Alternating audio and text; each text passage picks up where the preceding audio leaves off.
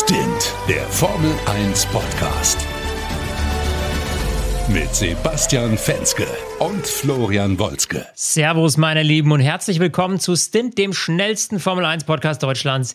Natürlich wie immer straight direkt nach dem Rennen. Heute quasi so eine halbe Nachtschicht, kann man fast sagen, von uns. Und die mache ich natürlich nicht alleine, sondern mit meinem Lieblingskollegen Sebastian Fenske in Berlin. Basti, mein Lieber. Ähm, ja, Kanada. Moin. Schönes Rennen, würde ich sagen, oder? Kanada, da ist immer was los, da ist immer was geboten. Äh, mir hat es Spaß gemacht. Also, Ich sag nur, I think I hit a bird. I, I think I hit a bird. Ey, ganz ehrlich. Ja, also Max Verstappen, äh, es war der hundertste Sieg von Red Bull Racing, gefühlt auch der hundertste Sieg von Max Verstappen in diesem Jahr. Und äh, ihn kann nichts aufhalten, nicht mal ein Vogel. Und äh, noch lovelier fand ich ja Christian Horner da am Funk, wo er dann die ganze Zeit meckert, ja, ich habe keinen Grip, keinen Grip. Und du siehst halt, er fällt die ganze Zeit die schnellsten Runden aktuell im Feld. Und wie dann Christian Horner mal sagt, ja, ja, wir haben es verstanden, du hast keinen Grip. Mhm. Notiert. So, also da merkst du schon diese pure Langeweile bei Max Ja, Verstappen. Und allem- das Schlimmste, das Schlimmste überhaupt, das soll ja angeblich die Strecke sein, die Red Bull am wenigsten liegt. Bitter. Ja, es ist halt echt bitter. Vor allem äh, nochmal zu dem Funkspruch gerade mit dem Reifen, wo er sich ewig beschwert hat. Sondern so, so drei, vier Minuten später, ähm, äh, auf den gleichen Reifen, ne, noch dazu gesagt, kommt dann so, ah, äh, Grip ist besser. So, wo ich mir so dachte, so, Alter, ganz ehrlich, du hast jetzt hier eine halbe Stunde rumgefurzt, dass dein, dein Grip beschissen ist, ziehst da vorne trotzdem deine Bahnen und dann auf einmal so, ah, jetzt ist Grip doch besser, alles gut, alles gut. Nachdem Christian Horner dann da gesagt hat, eben, ja, wir haben es kapiert, so, dann war der Grip plötzlich doch wieder gut. Also irgendwie absurd, ja. Also ich, vielleicht war es auch einfach wieder nur so ein Taktikding, um dahinter irgendwie Alonso und Hamilton irgendwie zu verwirren oder keine Ahnung, aber Aber, aber braucht er ja nicht. Also sorry, Nee. also ist so brutal dominant. Ja, also aber ich frage mich halt Spaß. wirklich.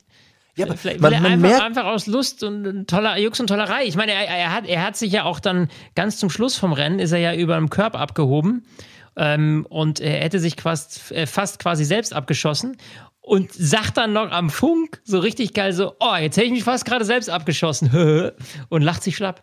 So wie ich mir denke, Es ist- Alter, ich, ich, was ich bei Was Max? Verstappen wirklich geil finde, man merkt ihm dieses Jahr diese brutale Locker und Lässigkeit äh, an. Ja. Also für alle, die es nicht mitbekommen, was Max Verstappen in seiner Freizeit macht, Max Verstappen gewinnt am Sonntag ein Formel-1-Rennen, fliegt nach Hause, setzt sich straight vor seinen Computer und zockt dann über 10 Stunden Online-Games im äh, F1 Racing gegen irgendwelche Newbies und zieht die einfach alle am Stück ab, weil er einfach so gut ist, dass er sogar den Rennsimulator schlägt. Es ist einfach, der Typ ist gerade wie so auf so einer Welle und er fährt die echten Formel 1 Rennen wie diese Online-Racing-Games. Einmal dieses Hups, Alter, wäre ich beinahe Wand gekrauselt, ne? So, Äh, weißt du, wenn wir beide gegeneinander zocken würden, dann würde ich auch sagen, so, huh, oh je, das war aber knapp, ne? Ja, aber, genau, aber der, genau, ja. Aber der macht das mit 300 Sachen in einem echten Auto. Ja, Das ist Verstappen ist halt einfach, er ist halt einfach eine Bank, der Dude, ja. Und der hat das heute auch äh, top gemanagt, super verwaltet. Äh, pff. Ja, was willst du da noch groß sagen? Äh, spannender war es nämlich weiter hinten, würde ich sagen. Also A, einmal dieser Fight äh, Hamilton, Alonso, das war ja auch so ein Katz- und Maus-Spiel die ganze Zeit irgendwie so ein bisschen. Ähm, da auch so eine Szene aus dem Rennen, die ich wirklich sensationell fand, äh, als dann das Safety Car kam. Ähm, da war es eben so, dass äh, Hamilton vor äh, Alonso in die Box kam. Und ähm, also beide waren gleichzeitig in der Box. Alonso ist fertig, kommt von hinten und Hamilton wird rausgelassen. Und das war so, naja, ich sag mal, an der Grenze zum gerade noch nicht unsafe Release. Aber Alonso,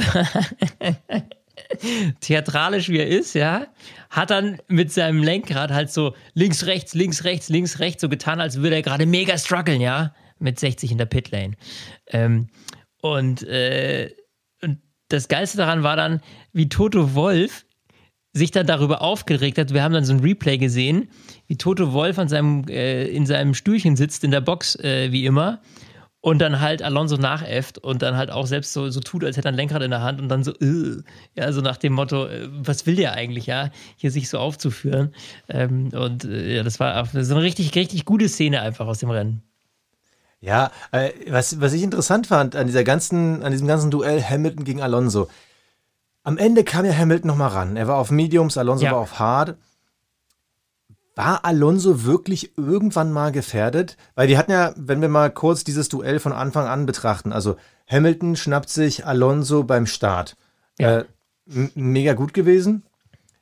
Dann irgendwann, äh, oh Gott, wann hat denn Alonso nochmal Hamilton überholt? Jetzt bin ich gerade ein bisschen, äh, nach den Boxenstops, ja, dem, ne? nachdem, die, äh, nachdem die, nachdem das Safety Car da war und die beide in der Box waren, dann genau. äh, war ja noch die, die Überlegung so, öh, war das jetzt Unsafe Release oder nicht? Genau, ähm, und da hat jetzt aber Alonso eben nicht groß drauf gewartet, sondern das waren so, was weiß ich, lass nach dem Boxenstopp vier, fünf Runden, dann hat er ihn geschnappt gehabt. So, das heißt also, er ist im Endeffekt 15 Runden immer direkt im Windschatten von Lewis Hamilton gewesen. Deshalb meine Frage an dich. Wir hatten ja die ganze, das ganze Wochenende, aber auch schon in den letzten zwei Rennen diese Diskussion, ah, hat Mercedes jetzt aufgeschlossen auf Aston Martin. So, jetzt hat Aston Martin auf, von ihrer Seite aus ein Upgrade bekommen.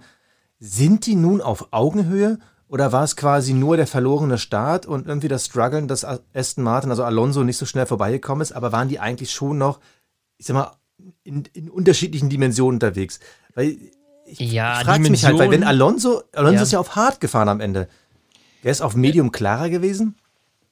Ja, auf Medium wäre wahrscheinlich. Wobei, ich weiß nicht, er hat sich vielleicht auch einfach den harten ausgesucht, weil er mit dem besser zurechtkommt. Also da will ich jetzt nicht sagen, dass das jetzt ein reines Taktikding war, sondern vielleicht auch einfach, weil er sich damit wohler gefühlt hat. Das äh, lässt sich jetzt so schwer beurteilen. Aber ich sag mal, im Grunde genommen, ich glaube, dass sie deutlich enger zusammengekommen sind. Aber eben, wie du gerade eben schon gesagt hast, durch dieses Update jetzt, äh, was Aston Martin bekommen hat, was offensichtlich auch ganz gut funktioniert. Am Anfang im Training, da war es ja noch nicht so berauschend, aber dann, äh, wie das immer so ist, ne, wenn man dann die ersten Einstellungen vornehmen kann, lief das jetzt eigentlich im, im, im Rennen super. Und äh, da sieht man jetzt schon, dass natürlich äh, Aston Martin quasi das war das Konter-Update zu Mercedes, jetzt wieder einen kleinen Tick vor Mercedes ist. Also ich würde nicht sagen, dass da Dimensionen dazwischen liegen, ähm, also sie sind deutlich näher äh, zusammen als, als am Anfang vom Rennen, also, äh, als am Anfang von der Saison. Ähm, und äh, was zeigt, dass Mercedes es schafft, aufholen zu können.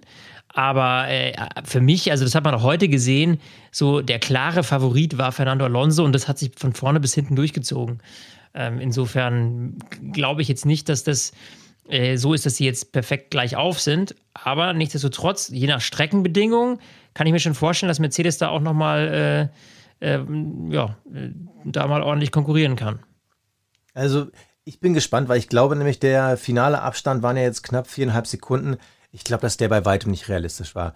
Also äh, das, zum einen eben diese 15 Runden, die Alonso hinterherfahren musste.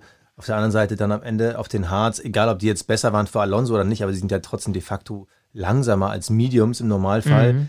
Also ich glaube, dass diese viereinhalb Sekunden so ein bisschen blenden. Sie haben uns natürlich ein schönes Rennen beschert, aber ich glaube, realistisch gesehen wären es dann vielleicht doch eher so im Bereich 10, 15 Sekunden, also mal locker zwei, drei Zehntel schneller die Runde. Ich bin gespannt. Grundsätzlich hat es mir aber gefallen, dass die beiden irgendwie in einem Fight waren. Und zwar in so einem klassischen Fight. Kein Undercut, ich habe bessere Reifen als du, DRS-Fight, sondern es war halt wirklich dieses Ding, da gehen zwei Jungs auf eine unterschiedliche Strategie und mhm. äh, der hinten riskiert ein bisschen was, geht eine Nummer weicher und der tastet sich Step by Step ran. Kann ich mich nicht erinnern, wann wir das letzte Mal das auf so einem Niveau hatten. Meist war es dann doch, dass das Delta zwischen den beiden Autos dann so unterschiedlich war aufgrund unterschiedlicher Strategien, dass es dann eine klare Nummer war. Das hat mir heute extrem gut gefallen. Ja. Also war ja, ich sehr begeistert.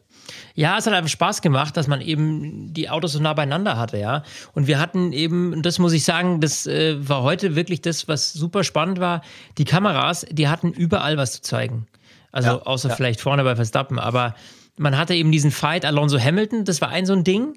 Ähm, und dann hattest du halt noch super viele andere, ich jetzt Baustellen ist jetzt das falsche Wort, äh, super viele andere Highlights, ja, ähm, äh, im, im, im, im Grid. Äh, zum Beispiel, wenn man jetzt mal äh, guckt auf ähm, Alex Albon, ja. Also der hat ja, der war ja wie die, die Monster-Dampflok vorneweg, die einfach äh, es immer geschafft hat, erst George Russell ewig hinter sich zu halten, äh, bis der dann am Ende das Auto abgestellt hat, weil irgendwie offiziell laut Mercedes da wohl doch irgendwelche Technical Issues waren, ähm, wegen seines Unfalls, den er sich da selber zugezogen hat. Naja, Unfall, dann, äh, Unfall, also wir müssen gleich nochmal über Russell reden, weil machen Unfall wir. Wir lassen uns gleich nochmal ausführlich reden. Lass uns erstmal noch Elben abfrühstücken hier. Ja, ähm, mega starkes Rennen. Ja, das, also brutal geil, was er da hingelegt hat. Platz 7 am Ende, wirklich, also im Williams brutal gut gemacht.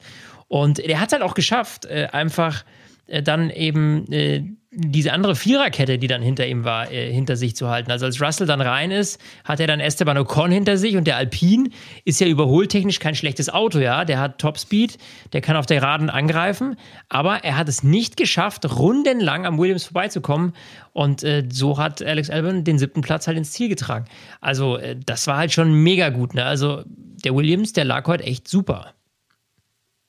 Ja, aber äh, da also es ist nicht nur der Williams, sondern es ist auch einfach der Fahrer. Also wir reden ja gerne mal darüber, wie gut wir Alex Elmond finden, dass er definitiv zeigt, dass er Potenzial hat für mehr.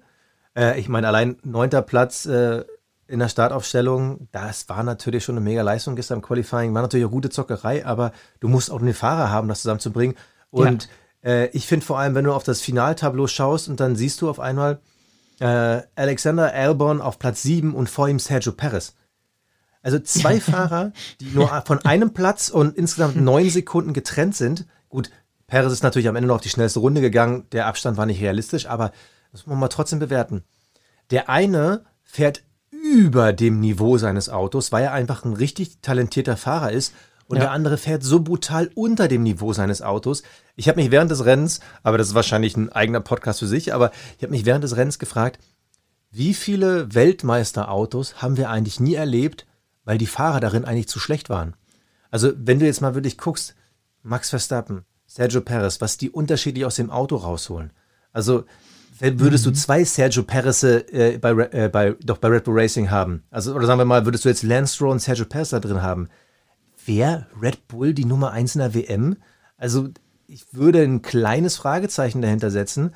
Und wenn du dann wiederum siehst, wie so ein Alex Elbon gegen einen Logan Sargent, äh, was der den einfach gegen die Wand klatscht.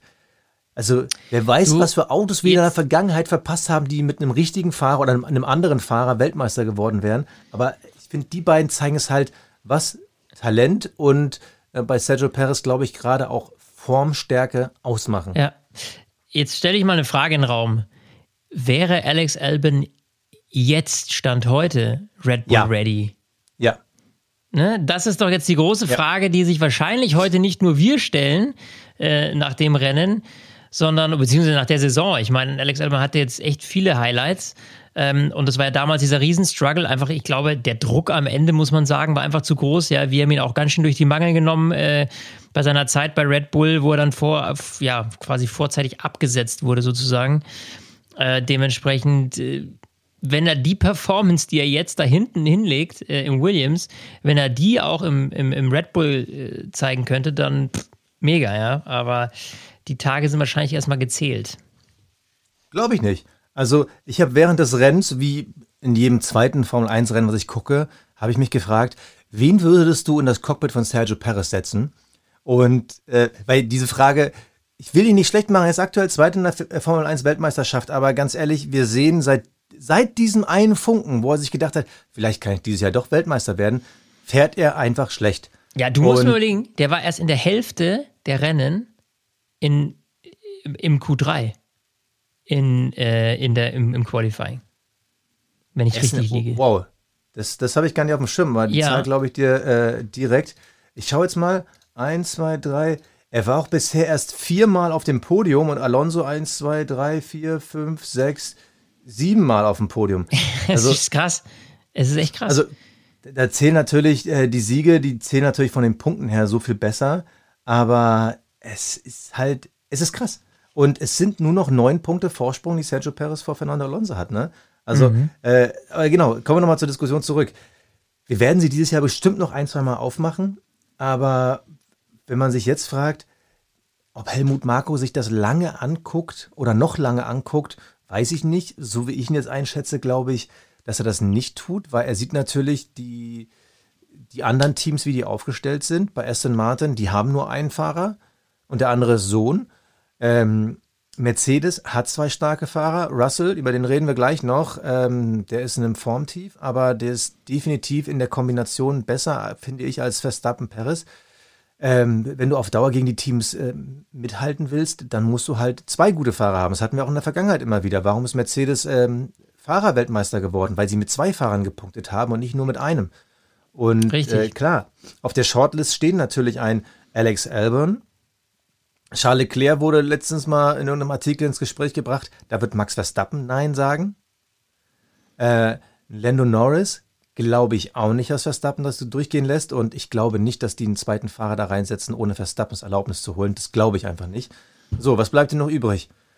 Äh, Sainz, glaube ich, willst du nicht haben. Yuki Tsunoda nimmst du, du brauchst nicht. halt eine Bank. Du brauchst halt einen, du ja, brauchst halt einen Nummer zwei Fahrer, der nicht aufmuckt. Zwei, genau, ja? und es bleiben nur zwei Fahrer aus meiner Sicht übrig, die eigentlich für Red Bull nächstes Jahr gutes Potenzial werden, damit du auch mit dem zweiten Auto konstant punkten Esteban kannst. Esteban Ocon hattest du, glaube ich, mein Spiel geworfen, gell? Ja, es sind, es sind, Entschuldigung, ich habe zwei gesagt, ich meine drei. Also, du hast äh, Alex Albon, Esteban Ocon, Gasly, glaube ich, wird nicht mehr zurückkommen, und Nico Hülkenberg. Hülkenberg ja. könnte sich alterstechnisch ein bisschen disqualifizieren, bei dem würdest du aber am wenigsten Angst haben, dass der aufmuckt gegen Max Verstappen und du könntest nach dem, was wir bisher in seiner Karriere gesehen haben, davon ausgehen, dass der konstant Punkte liefert. Ja, Bei ja. Albon ist halt die Frage, wenn der dann nochmal Lunte riecht, könnte er dann in alte Muster zurückfallen? Schwierig. Bei Ocon, auch der hat ja noch Ambitionen. Ich will jetzt Nico Hülkenberg nicht die Ambition abrechnen. Aber Nein, aber Nico Helmut Hülkenberg Marco tut alles, um Formel 1 fahren zu können.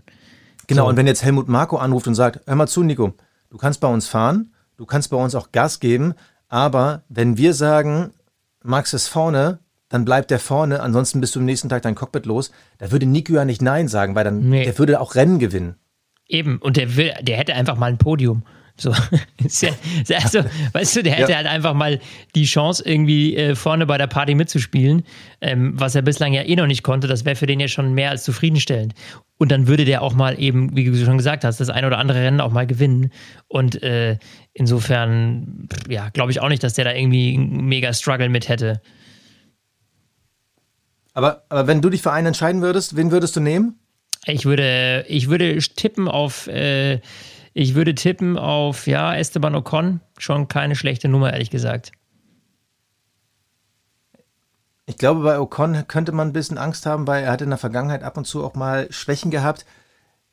Wie, könnt, wie wird er in einem Red Bull funktionieren? Bei Nico Hülkenberg ist halt das Ding, du weißt halt, der funktioniert in jedem Auto. Also als soliden Nummer 2 Fahrer würde ich ehrlich gesagt immer Nico Hülkenberg nehmen, weil du halt mhm. Max Verstappen als eins gesetzt hast.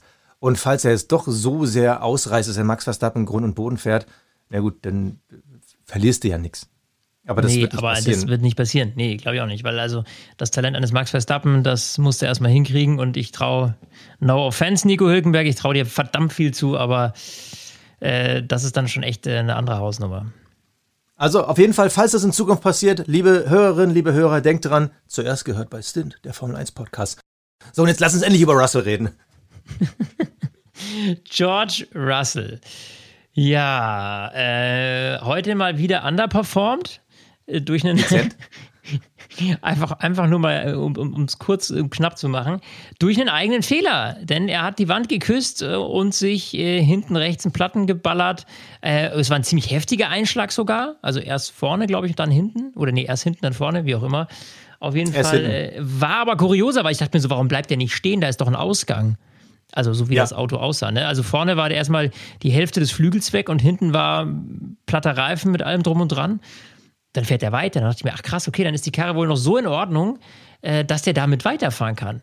So, und dann ist er da in die, in die Box gedümpelt und äh, hat sich dann neue Nase, neue Reifen geholt. Und da wurde dann auch nochmal konkret drüber geguckt, mal eben schnell übers Auto, ob alles auch passt.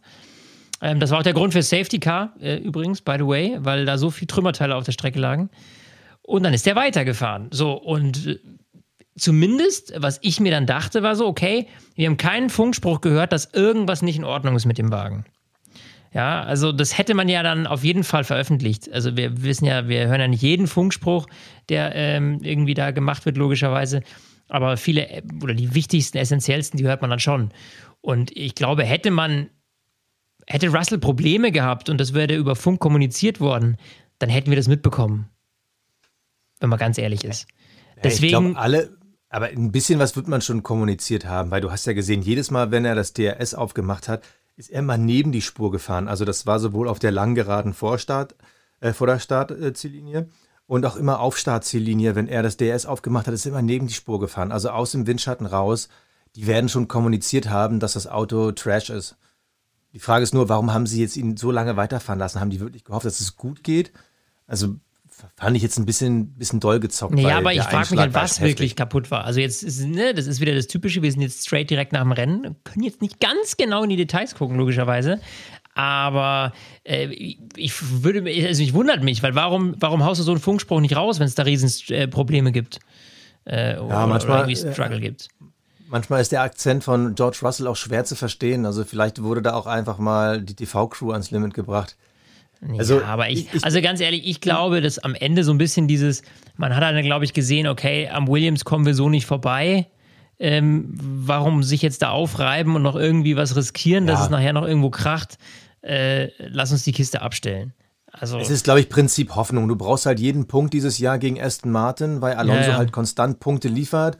Ähm, Lance Stroll, der streut ab und zu mal einen Punkt rein. Heute übrigens zwei Punkte und zwar auf der Startzielgeraden äh, mit, ich glaube, drei Hundertstel vor Bottas. Also gerade so plus die 5 Sekunden Strafe von Norris. Hat zwei Punkte geholt und das ist halt das Ding. Auch diese zwei Punkte, die tun dann am Ende weh, weil Lewis Hamilton eben nur Dritter wird und damit halt weniger holt als Alonso. Also äh, du brauchst einfach jeden Punkt, den auch Russell mitbringt. Und ich glaube, es war einfach Prinzip Hoffnung von Mercedes, weil eigentlich wir haben es ja alle gesehen, die ganze Welt hat gesehen. Also, dass das Auto überhaupt noch fuhr, war ja eine Überraschung. Ja, ja. Also, so hart habe ich noch das, nie eine Hinterachse einschlagen sehen, nee, ohne nee. dass da irgendwie was gebrochen ist. Genau, das habe ich mir auch echt, ich mich als richtig gewundert. Ich dachte mir so, äh, krass, also dass das Ding irgendwie noch einigermaßen heile ist, äh, Respekt. Äh, aber da muss der Winkel wohl so gewesen sein, dass irgendwie die Kräfte so gleichmäßig verteilt wurden, dass halt nichts gebrochen ist, ja. Weil am Ende normalerweise ist die Aufhängung dahin, ja. Also das weißt du noch, vor, vor, wann war das? Vor drei Jahren oder vor vier Jahren? Da hatte doch mal Valtteri Bottas einen Einschlag, wo die dann den Reifen nicht von der Felge runterbekommen haben, beziehungsweise ja, von der ja, ja, Aufhängung. Ja, ja, ja, so. Und er ist ja voll mit dem Hinterreifen quasi frontal in diese Bande rein. Und es war ein ganz normaler Boxenstopp. Die gucken nur kurz, ja, okay, sieht halt irgendwie heil aus. Fahr doch mal weiter, mal gucken. Ja, also, geil. dass das Ding wirklich heil geblieben ist und er das überhaupt fahren konnte. Also Respekt vor der Leistung nach dem Crash. Aber sorry, Junge, aber du bist auf jeden Fall auf der Shortlist für den Cockpit Klaus, weil das war halt unnötig. Ja, unnötig und es, es reiht sich in so eine kleine Serie ein, wo George Russell einfach momentan nicht den Flow hat.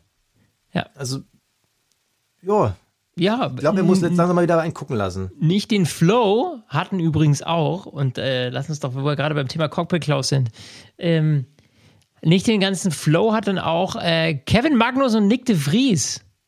Uh, also die, die zwei, ja, die waren zumindest unterhaltungstechnisch heute ganz weit vorne bei mir, muss ich sagen. Und äh, die haben sich nämlich so gegeben, ja, also äh, am Ende des Tages äh, haben die sich halt, haben sich gedacht, oh, machen wir ein bisschen Autoscooter aus der Formel 1. Macht ja auch Spaß, ne? Und was passiert, wenn beide nicht nachgeben wollen? Dann landet man meistens neben der Strecke. Zum Glück war jetzt in dem Fall ein Ausgang da. Und das Geile war, Nick de Vries muss den Ausgang nehmen, weil er nicht mehr bremsen kann. Kevin Magnussen kann auch nicht mehr bremsen und rutscht direkt hinterher in diesen Notausgang und blockiert quasi Nick de Vries beim Rückwärtsfahren. So, also beide standen, haben sich da quasi gegenseitig zugeparkt.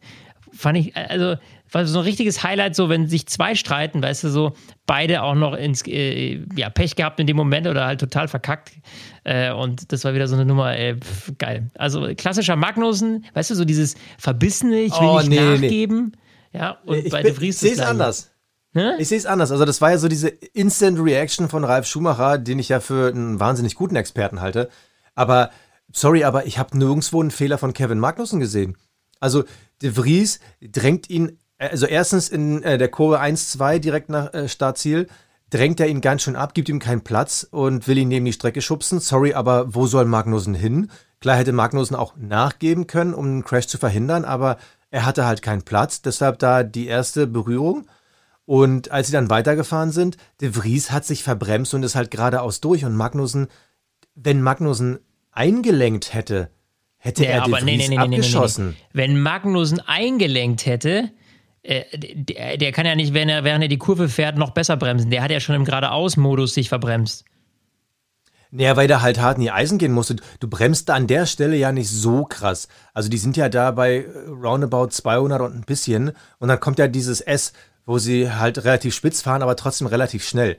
Und äh, ich glaube, die Kurve hätte er aus seiner Position, weil er ja außen war, glaube ich, ganz gut bekommen. Ich glaube, der musste einfach hart in die Eisen, weil er sonst der Fries abgeschossen hätte. Das ist jetzt meine Perspektive, aber ich sehe bei Kevin Magnussen in der Szene nicht einen Fehler. Ja, ich Im auch, Gegenteil, ich also sehe zwei ich, Fehler von De Vries. Als ich das Ganze im Replay gesehen habe, habe ich auch gesagt, ah, okay, ist jetzt kein so ein, nicht das klassische Magnussen-Ding, was wir so, ne, sonst immer so vor Augen haben. Also jetzt nicht irgendwie, dass da jetzt irgendwie eine Causing Collision oder sowas gewesen wäre. Aber es war für mich schon so, dass da jetzt halt in dem Moment einfach zwei krasse Dickschädel aufeinander kamen, äh, keiner nachgeben wollte und dann saßen sie halt beide draußen. Ich finde es auch vollkommen Safe. in Ordnung und ich finde es auch vollkommen, ähm, vollkommen äh, jetzt also nicht falsch, ja, also dass sie das irgendwie gemacht haben, weil am Ende des Tages ist es Unterhaltung und äh, B äh, verstehe ich ja auch, dass man irgendwie da jetzt nicht äh, immer klein beigeben will, ja. So, am Ende heißt es halt für, für beide irgendwie Platz 17, Platz 18. Ob das jetzt so viel gebracht hat, keine Ahnung. Ähm, aber äh, ja, war auf jeden Fall war äußerst unterhaltsam, würde ich sagen. Ey, ganz ehrlich, das, für solche Situationen gucke ich Formel 1. Die gucke ich nicht, um zuzugucken, wie Max Verstappen da so seine Sonntagsbrötchen schmiert. Exakt, sondern du sagst es. Ich, so eine Situation will ich sehen und deshalb finde ich es auch cool, dass man niemanden bestraft, weil ja, ich gebe dir so weit recht, es waren halt zwei Dickschädel, es wollte halt keiner in der Situation nachgeben. Okay, so what? Und ich glaube, dass Magnussen sich bewusst mehr Zeit gelassen hat beim wieder auf die Strecke zurückfahren, weil äh, für ihn war klar, ich hole ja keinen Punkt. Und bevor er De Vries noch irgendwie doch noch irgendwas holt, lasse ich mir Zeit. Da bleibe ich ganz entspannt, rolle hier ganz gemütlich zurück. Aber es war schon, es war schon eine schräge Szene. Und die, wir werden sie in allen Jahreshighlights sehen. Also ich kann mir schon vorstellen, wie Netflix daraus 45 Minuten macht. So jede einzelne Kurve in 5 Minuten Schritten analysiert, beide Perspektiven. Aus dem Nichts wird irgendwo Toto Wolf reingeblendet, wie er nochmal das Zappellenkrad spielt und äh, aus dem Zusammenhang gerissen und so. Also großartig. Ich freue mich jetzt schon auf die Netflix-Folge über Kanada. So. Lando Norris? Jetzt wird's mal noch, oder was hast du? Ja, über Norris kann ich viel erzählen. Ich habe gefühlt so viele McLaren gesehen wie lange nicht mehr. Ja, also generell mal äh, McLaren, ja. Ich meine, Oscar Piastri Platz 11. Lando Norris hätte er nicht die 5-Sekunden-Strafe bekommen wegen unsportlichem Verhalten, was jetzt schlimmer klingt, als es eigentlich war, weil er hat quasi ja. ähm, ja, er hat quasi, er ist unnötig langsam gefahren während des Safety Cars und das hat er natürlich aus dem Grund gemacht, dass er nicht gleichzeitig mit seinem Teamkollegen in die Box fahren wollte, damit es da keinen Stau gibt. So, und dieses extra langsam fahren hat halt dafür gesorgt, dass er eben eine 5-Second-Penalty bekommen hat. Und äh, sonst wäre er äh, auf äh, Platz äh, 9 gelandet. Genau. Und, äh, ja, ich meine, wir wissen, McLaren hat dieses Jahr bis jetzt noch nichts richtig geschissen bekommen. Und wenn man jetzt überlegt, äh, dass man dann auf Platz 9 und Platz 11 landet, dann ist das für McLaren dieses Jahr schon echt top, der, ja, top, was man so verlangen kann, ne? Ja, also stimme ich zu 100% zu. Also ich fand es schön, dass man mal relativ viele McLaren im Duell nach vorne gesehen hat. Man kennt ja auch McLaren-Duelle, die tendenziell mhm. nach hinten gehen. Ähm, das hat mir gefallen und ich hoffe auf mehr. Aber Kanada ist einfach nicht repräsentativ genug für die Saison, um jetzt irgendwie Rückschlüsse draus zu ziehen. Also ich wüsste jetzt nicht, ob man jetzt sagen kann, ja, das war jetzt in der Hinsicht gut oder schlecht. Also Qualifying, ähm, das sah ja auch lange gar nicht so schlecht aus bei Lando Norris. Also sie haben so ein bisschen Aufwind, aber ich will mich gar nicht zu früh freuen, weil ich glaube, dass der McLaren immer noch sehr, sehr, sehr, sehr viele Probleme hat. So, können wir jetzt bitte über Nico Hülkenberg sprechen? Den ja, Qualifying-Gott der Saison. Ja. Der ja, mit dem ja. langsamsten mal wieder richtig Tuk -Tuk. gerissen. Magnussen keine Chance gehabt im Qualifying. Ähm, hatte dann leider ein bisschen Pech mit äh, Startplatzstrafe. Aber äh, ja, gut. Lass uns wir mal haben über die Strafe Regensituation gehabt, muss man dazu sagen. Jetzt für alle, die das Quali nicht gesehen haben und sich gefragt haben, äh, warum hieß es plötzlich, Nico Hülkenberg startet da irgendwie äh, erste Reihe? Ja, lag daran, dass es eben geregnet hatte. Und, und äh, im Nassen hat Nico den perfekten Moment erwischt eigentlich für seine schnelle Runde, weil es war nämlich, es hat erst geregnet, dann ist es ein bisschen abgetrocknet und dann ist es hinten raus wieder ein bisschen stärker geworden, sodass am Ende äh, viele nicht mehr äh, die Chance hatten, wirklich eine schnelle Runde zu fahren. Und Nico war quasi in diesem Sweet Spot dazwischen mit seiner schnellen Runde und hat das halt ausgenutzt. Ja, das hat er auch ziemlich geil gemacht. Äh, auch mit diesem Original irgendwie 30 Meter hinter der Ziellinie kam dann die Red Flag. Also mega gut für ihn gelaufen. Was ich nicht verstehe, ähm, also Red Flag und dann ist jetzt dann dieses Problem. Normalerweise, wenn du zu schnell bist unter roter Flagge, kriegst du ja zehn Plätze Strafe. Er hat nur drei bekommen wegen mildernder Umstände. Er hat nämlich mit dem Team irgendwie korrespondiert und bin ich zu schnell, bin ich zu langsam, bliblablub. Äh, das wurde dann so ausgewertet, dass man gesagt hat, okay, mildernde Umstände, weil es war eine unübersichtliche Situation. Und da frage ich mich, wenn wir jetzt wirklich wieder die alte Schachtel aufmachen, konstantes Durchsetzen von Strafen und Regeln in der Formel 1, dann verstehe ich nicht, warum es da mildernde Umstände gibt. Also da bin ich mal auf der nicht pro Hülkenberg-Seite, weil die Regel ist ganz klar, du musst bei roter Flagge jederzeit anhalten können. Mhm. Also du siehst was, jemand rennt auf die Strecke, Vollbremsung, zack, du stehst. So, also nichts mit, oh, ich kann noch reagieren oder an jemanden vorbeifahren, sondern wenn was ist, kannst du sofort stehen bleiben. Und da verstehe ich gar nicht, warum gibt es da irgendwelche Delta-Zeiten und äh, warum muss da mit der Box gefunkt werden? Dann fahr einfach im Schneckentempo nach Hause zurück. Also du wärst doch nicht bestraft worden, wenn du direkt mit dem Red Flag-Signal einfach in den ersten Gang und dann zehn Minuten zurücktuckern gewesen. Also ich, ich verstehe nicht, was man da mit der Box ja. kommunizieren muss. Ich habe auch bis jetzt nicht verstanden, wer jetzt den Fehler gemacht hat. Hat Nico jetzt den Fehler gemacht oder hat die Box den Fehler gemacht? Weil die Regel ist doch, fahr so ultra langsam, dass du jederzeit reagieren und stehen bleiben kannst. Und das, also ich habe nicht verstanden, wie es zu diesem Fehler kommen konnte. Ja, Ärgerlich, macht kein, aber, macht keinen Sinn. aber sei, sei mir realistisch, ob jetzt Platz 2 oder Platz 5 in diesem Haas. Ist wurscht. Ist das ist nämlich genau also, das, was ich sagen wollte, weil äh, das klassische Haas-Problem, der fährt halt fünf Runden und dann sind die Reifen hinüber.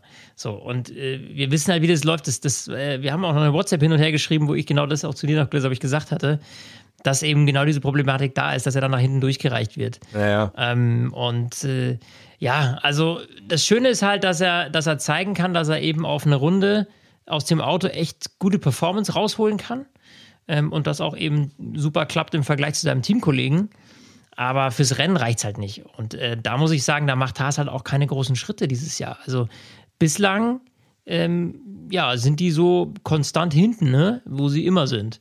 Und das macht's, ja, pff, ist halt kacke. Ich würde halt, weißt du, ist Nico Hülkenberg halt der einzige deutsche Fahrer, den wir noch im Feld haben, irgendwie. Dann auch noch ein Kerl, den wir beide zumindest ja äh, auch echt äh, sympathisch finden. Und ähm, ja, der immer noch auf der Suche nach seinem ersten Podium ist. Und ich, ich, also ich hoffe, dass es in, irgendwie schafft. Im, im Haas, Also wenn wir jetzt kein, nicht. kein absolutes Chaosrennen haben, wo plötzlich dann irgendwie noch Regeneinbruch und, und vorne fliegen fünf Autos raus und irgendwie Drama ist, weil es gibt ja manchmal so Ausreißerrennen, ja, wo dann plötzlich, wo du denkst, so krass, wie kam der denn jetzt da aufs Podium, ja?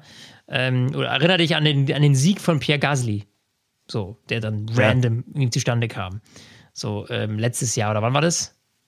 Irgendwann oder war das vorletztes Jahr schon? Ich weiß gar nicht mehr genau. Äh, whatever. Also da gab es auch so ein. Letztes, so, Jahr, letztes Jahr war Ocon und das Jahr davor war Gasly. Davor, ja, war, ja genau, da war das davor. So, auf jeden Fall, ähm, wo, du, wo du so ganz überraschende Sieger hast oder Leute auf dem Treppchen hast. Und ähm, ja, also das ist die einzige Möglichkeit in dem Auto aktuell, wie du irgendwie ähm, noch was reißen kannst. Aber ansonsten, im, am Ende des Tages, er muss halt weiter Performance machen. Äh, was bleibt ihm anderes übrig? Und Nico ist eben einer, das ist, was ich vorhin schon gesagt hatte, eben der, der freut sich, dass er fahren kann. Und äh, der nimmt dann natürlich jeden Kontrakt an, den er irgendwie kriegt, glaube ich. Und insofern, äh, ja, Mai. Weitermachen. Ja, aber es ist halt so bitter. Es ist so bitter. Also, dass für Formel 1-Fans nach dem Samstag Quali das Wochenende mhm. durch ist, es ist so bitter, weil du siehst ja, was der daraus macht. Also, das ist eben die gleiche Geschichte wieder wie, wie am Anfang des Podcasts. Dieses Ding, was Elben aus dem Williams rausholt, der gefühlten Unterboden hat, den wir beide äh, früh morgens zusammengeschnitzt haben.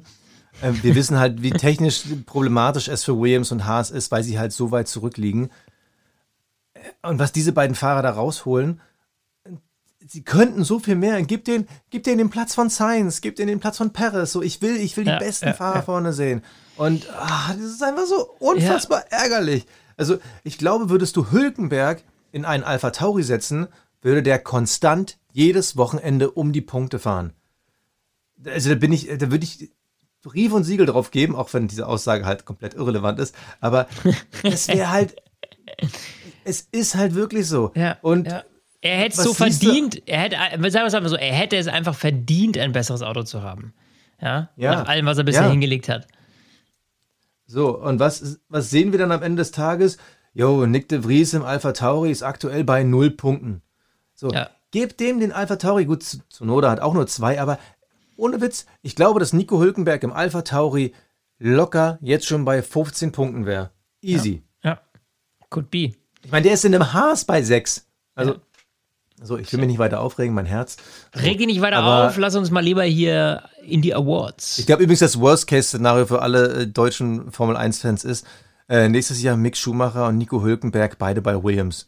Halte ich für gar nicht mal so Oh, unrealistisch. Auch jetzt zuerst also, gehört, Oh nee, boah, jetzt ist nicht unrealistisch. No, Sind no, beides no, gute. Fahrer.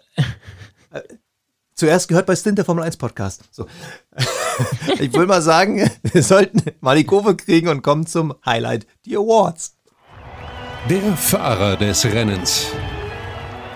Fahrer des Rennens, Basti, äh, Highlight äh, für mich, muss ich ganz ehrlich sagen. Ich glaube, da kommen wir heute nicht drum rum. Alex Albon, was der da heute im Williams gerissen hat, ähm, ist, glaube ich, sehr klar und eindeutig. Also von meiner Seite zumindest keine große Überraschung, äh, die ich da jetzt verkünden kann. Aber äh, der hat da einfach ähm, für mich in Anführungsstrichen mit Abstand die beste Leistung äh, generiert heute und da richtig was gerockt. Und deswegen Alex Albon, Fahrer des Rennens für mich. Basti, bei dir?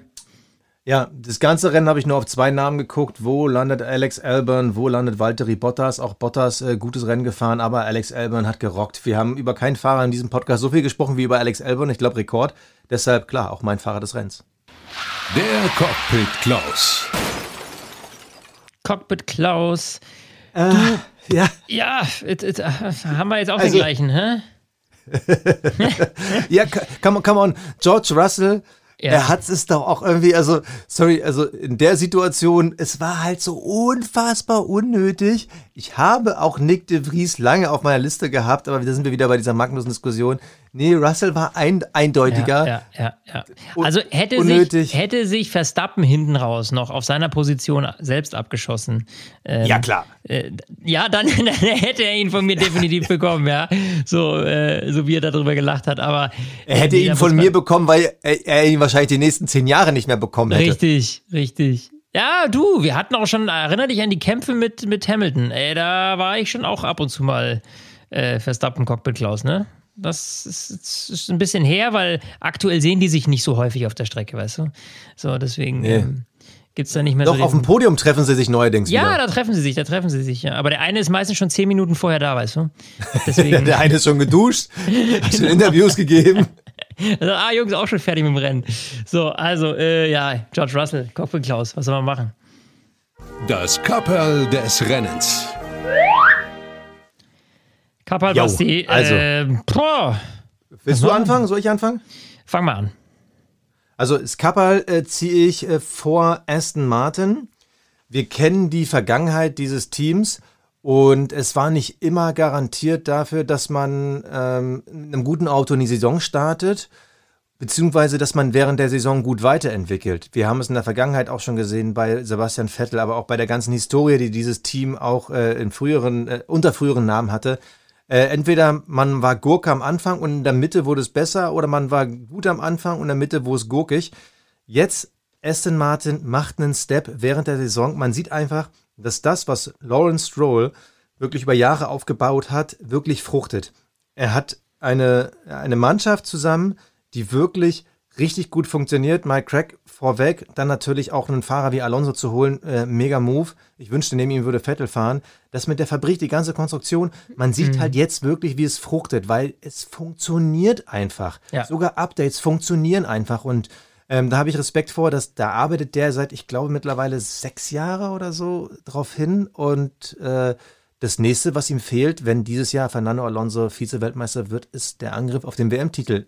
Das klingt mittlerweile nicht mehr unrealistisch. Deshalb ziehe ich das Kappal vor der Leistung von Aston Martin und der Vision von Lawrence Stroll. Ja, verdammt gutes Kapperl, mein das, Lieber. Verdammt das ist gutes Kapperl, ne? Ja, das ist echt ein scheiß gutes Kapperl. äh, ja, da kann ich, äh, boah, wie komme ich daran? Ey, ganz schwierig. Also pass auf, dann mache ich es mal so, mache ich es mal äh, kurz und knack. Also ich hätte eigentlich, hätte man sagen können, Mensch, Ferrari hat es mal wieder auf 4 und 5 geschafft, da müsste man ja schon fast einen Kapperl ziehen. Aber ähm, ich ähm, gebe es Kapperl äh, an äh, Mercedes, die nämlich mittlerweile, und jetzt traue ich mich äh, zu sagen, ja, die Updates wirken, nachdem diese ganze Fehlkonstruktion, die, die man da jetzt irgendwie anderthalb Jahre unterm Hintern sitzen hatte bei, äh, bei Hamilton und Russell, dass die größtenteils beseitigt ist und man jetzt endlich wieder äh, standardmäßig äh, Angriffe aufs Podium starten kann. Jetzt auch ab und zu mal dem ersten Martin in die Suppe spucken kann, eventuell. Und da muss ich sagen, äh, da freue ich mich drauf, weil das nämlich jetzt äh, wieder Spannung ganz nach vorne bringt und du halt nicht irgendwie irgendwo einen Max Verstappen hast, zehn Minuten später einen Fernando Alonso und wiederum zehn Minuten später einen Hamilton, sondern ähm, dass zumindest mal zwei und drei jetzt äh, einigermaßen ähnliche Performance hinlegen. Und ich bin gespannt, wie gesagt, was ich vorhin gemeint, äh, schon gesagt hatte, je nach Strecke, ähm, was das dann noch bringen wird. Ja. Ja, ich habe jetzt, wir müssen gleich mal noch mal ganz kurz über die Ferraris reden, aber jetzt habe ich par parallel noch mal äh, Wikipedia angeschmissen. Es sind genau fünf Jahre. Er hatte mitten in der Saison 2018 ähm, das insolvente Force India damals gekauft. Mhm. Und äh, das sind jetzt wirklich fünf Jahre. Und die Formel 1 redet ja immer von diesen fünf Jahresschritten. Ich weiß nicht, wie die auf fünf gekommen sind, aber es sagt Mercedes, es sagt Aston Martin. Auch schon Captain Kirk war auf fünf Jahresmission. Also keine Ahnung, ob das irgendwie zusammenhängt, aber äh, krass. Also damals, wir haben es dem ja auch nicht zugetraut. Für uns war das ja wirklich der nächste Milliardär, der lässt seinen Sohn Auto fahren. Äh, verrückt. Fünf Jahre ist das schon her. Krass. krass. Ja, Aber krass. Ja, lass mal ganz kurz nochmal über die Ferraris reden, bevor die unter den Tisch fallen. Ich habe das ganze Wochenende, also die Trainings, im Qualifying noch mehr und dann während des Rennens bis zum Safety Car habe ich schon meine, meine Predigt über den, den Abgesang von Ferrari vorbereitet. Ich hatte schon äh, die Schlagzeilen oder die Fragen für dich formuliert. Na, wann wird äh, Charles Leclerc das Team verlassen, weil er frustriert ist? Wann wird es einen neuen Teamchef geben? All das habe ich schon vorbereitet und auf einmal hat eine Strategie bei Ferrari funktioniert. Der Zauberei. Gell? Äh, aus dem Nichts. Aus dem also, Nichts. Und ich glaube, man hat einfach Reifen vergessen. Haben gehalten. Man hat einfach vergessen, dass dann Safety Car war und das war jetzt einfach Glück. also. Weißt du, ich glaube, man hat sich einfach gedacht, oh shit, äh, war eine Safety Car, äh, was machen wir? Äh, Ferrari vorbei an Boxe. So, und äh, diesen Dusel, den sie jetzt am Ende hatten, der hat sich ausgezahlt. Ähm, Platz 4 und 5, äh, die gelben Reifen haben länger gehalten, als man sich das, äh, glaube ich, am Anfang erdacht hatte. Oder ähm, man, man hat wirklich irgendwie vorher durch die Trainings und so ähm, feststellen können, naja, Moment einmal, ähm, die, die halten eben länger, als, äh, als man es vielleicht meinen mag. Und äh, warum jetzt schon reingehen? Lass uns die Zeit irgendwie nutzen. Und wenn jetzt alle auf hart gehen, noch versuchen, richtig zu pushen. Und offensichtlich hat das funktioniert. Zwar fürs Podium nicht gereicht, aber immerhin Platz 4 und 5.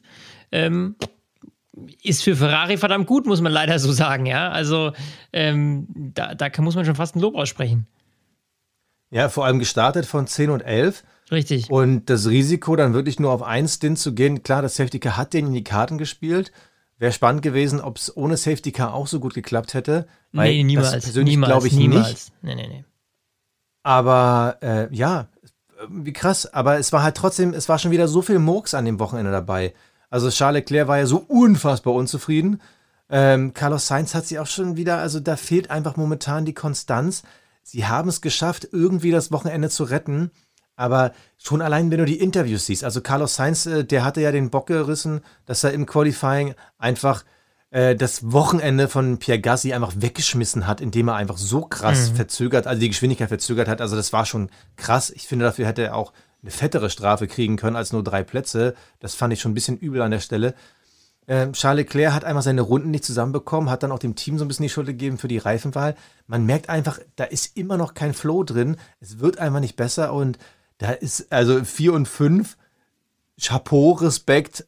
Ja. Wenn man jetzt in drei Monaten drauf guckt und die Geschichte nicht mehr weiß, denkt man so, oh ja, das war ja ein solides Rennen für die. Ist ja okay gewesen. Absolut. Trotzdem weiß ich nach diesem Wochenende nicht, wo steht Ferrari? Ich meine, jedes Wochenende passiert so viel bei Ferrari. Also neben dem, was eigentlich passieren sollte, nämlich dass man einfach solide fährt, dass ich es immer noch schwierig finde zu sagen, ist der Ferrari jetzt dritt, viertstärkste oder vielleicht doch zweitstärkste, aber die ganzen Zusatzumstände wie ähm, schlechtes Fahren von Sainz und Leclerc, aber auch falsche Strategie vom Team. Die mischen ja immer so ins Ergebnis rein, dass man es nicht sagen gar kann. nicht, genau. Es ist überhaupt nicht zu auszuwerten, wo, wo der Wagen an sich liegen würde, weil so viel Kuddelmuddel drumherum passiert bei Ferrari. Also ich glaube, das müsste man erstmal in den Griff kriegen und dann wird sich wirklich zu gucken, äh, wo steht denn eigentlich das Auto? Also sie waren ja in den Longruns am Freitag nur ein Zehntel pro Runde langsamer als Red Bull. Und äh, das, das waren ja krasse Zeiten. Ich meine, gut, Red Bull Ja, fängt mittlerweile an, am Freitag auch wieder zu sandbaggen ohne Ende. Ja. Aber es, es sieht so gut aus. Also ich glaube, rein auf dem Papier habe ich irgendwie das Gefühl, dass der Ferrari sogar besser sein könnte als der Ja. Aston. Aber sie kriegen es einfach nicht auf die Strecke. Also ich bin gespannt, ob wir bis zur Sommerpause das noch irgendwie gezeigt bekommen. Ja. Ich finde es irgendwie weird. We'll see. Aber naja, naja. so ist das. So, damit würde ich sagen, schließen wir, oder? Jo, Hast du noch das Wort. Wo fahren wir beim nächsten Mal? Ja. Ich habe schon wieder vergessen. Wo fahren wir das nächste Mal? Wann wir das dann wieder nächste zu humaneren Zeiten? Ja, wir haben was als humanere Zeit. Wir haben es jetzt Österreich. 22.55 Uhr, wer es ganz genau wissen will, äh, wo wir gerade aufzeichnen. Und äh, nächstes Mal sind wir in Österreich. Das heißt, eine absolut humane Zeit, nämlich 15 Uhr ist das Rennen. Also, Schön, freue mich Lieber, drauf. ich wünsche euch was. Macht's gut. Tschüssi. Tschüss. Stint, der Formel 1 Podcast. Mit Sebastian Fenske und Florian Wolzke.